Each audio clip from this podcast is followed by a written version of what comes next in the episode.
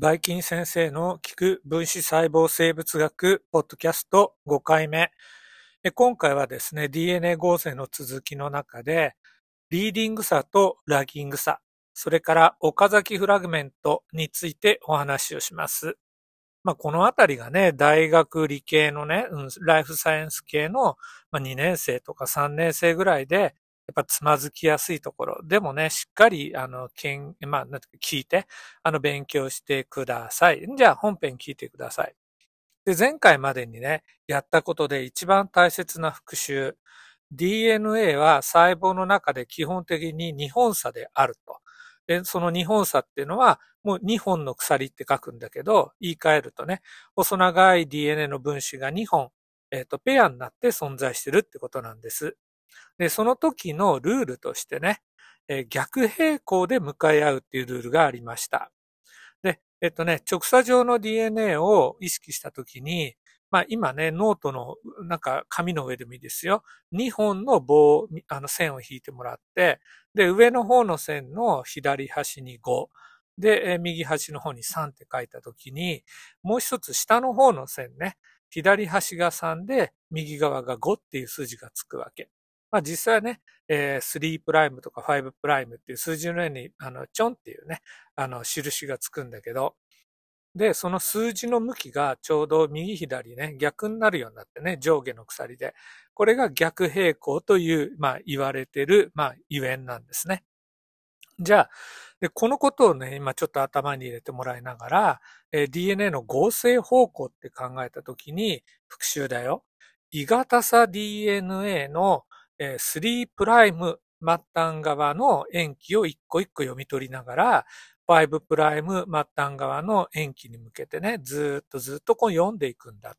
で、その時に DNA ポリメラーゼね、あの、新しい DNA 差っていうのを、今度はですね、その異型差の上にね、えー、5プライム末端から3プライム末端に向けて作っていく。だから一方通行っていうのがあの原則なんです。DNA の合成方向っていうのはあの一方方向にしかできないね。皆さんが今ノートに書いてくれてる DNA の2本鎖の,、まあ、あの鎖があるとして、それをちょっと一本ずつに分けてみて上と下のね。で、仮に下の方の鎖を鋳型鎖としたら、今そっちの方のね、えー、下の鎖、えー、左端に3、えー、右端に5って書いてあると思うんだけど、DNA ポリメラーゼっていうのは、その、えー、左端、え、3っていう方から右端の5っていう方向に向けてしか動けない。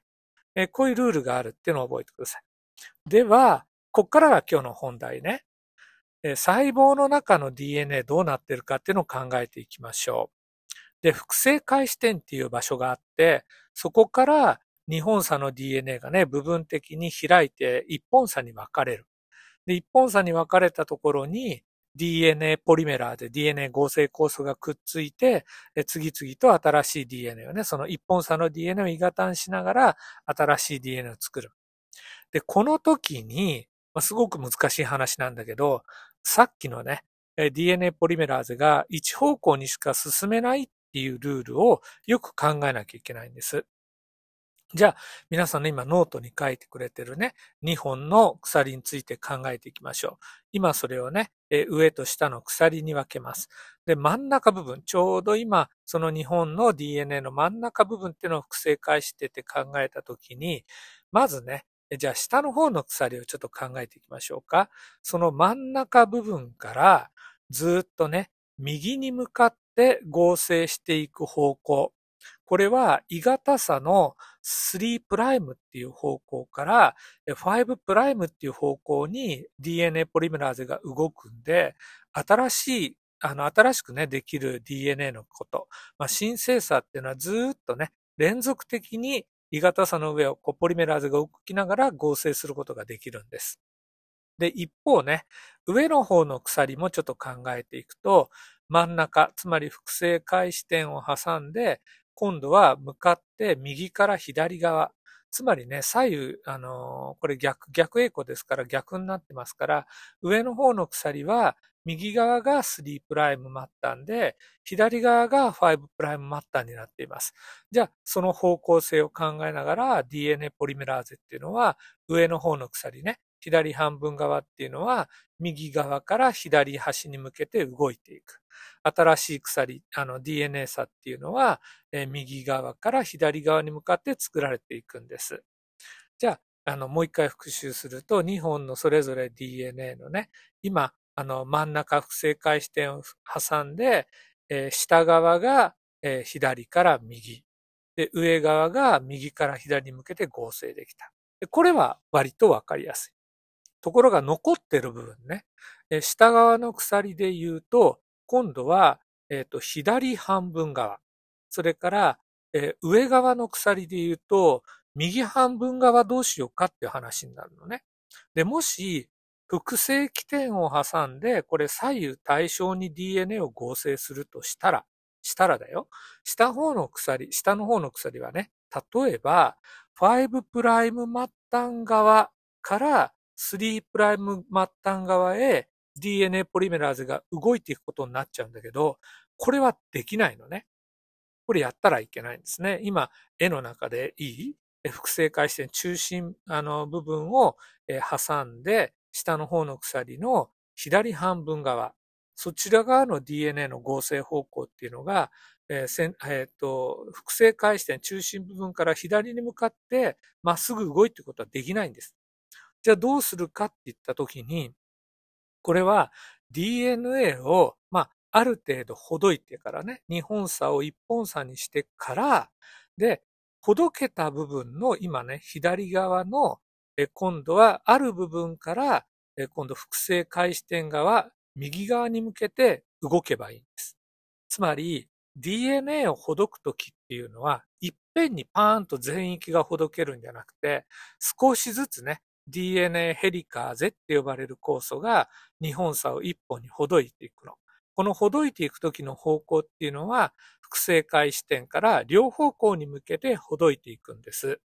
で、えっと、右側ね、ほどけていく方、今絵でね、右側の方にほどけていく方は問題ないんだけど、左側にほどけていく方っていうのは、いくらほどいてもそのまんま同じヘリカーゼの方向に向けて DNA っていうのを合成できないから、ヘリカーゼがある程度 DNA をほどいてから DNA ポリメラーゼがくっついて、じゃあほどけた部分、一本差になっている部分の3プライムから5プライム方向ね、えっ、ー、と、複製起点がある部分に向けて DNA を合成する。で、またヘリカーゼが少し進んで DNA をほどく。また DNA ポリメラーゼが追っかけていって、ヘリカーゼの位置の近くについて、じゃあヘリカーゼの進行方向とは逆方向に向けて DNA を合成していく。そういうのを繰り返していく。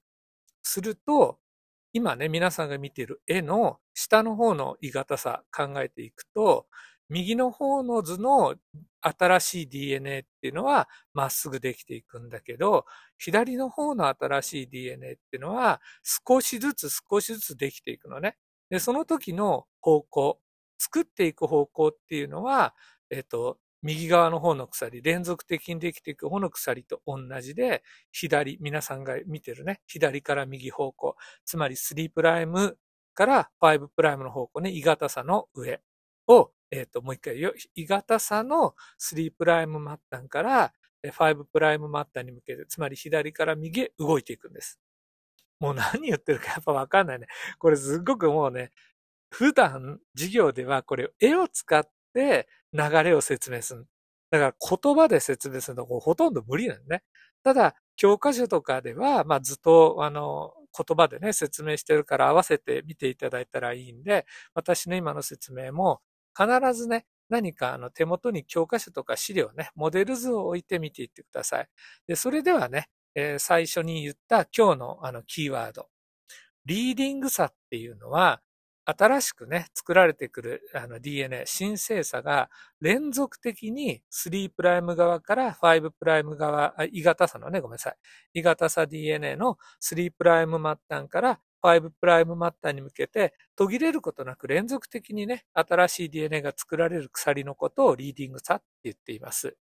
で、逆にヘリカーゼが少し進んでちょっと作って、ヘリカーゼがまた進んでちょっと作ってっていう風に DNA 差っていうのを少しずつね、小分けにして作っていく鎖のこと。これをラギング差って言ってるんです。で、このラギング差に、まあ、できていくね、短い新しい DNA 差、新生 DNA 差のことを岡崎フラグメントって呼んでるんです。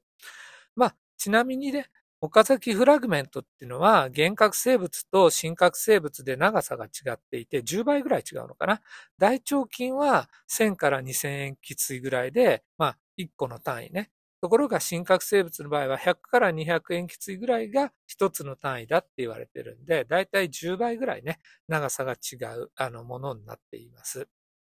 はい。あ、塩基対って言ったけど、塩基でいいのかな？新生産の場合は、対って言わなくてもいいかもしれないですね。じゃあ、またですね、あの、ここのところを全体的な流れね、DNA 合成の始まりから終わりまでっていうところでも、もう一回話をするから、とにかく今日はリーディング差、ラギング差、それから岡崎フラグメントっていうところを再度確認しておいてください。はい、お疲れ様でした。バイバイキンパ。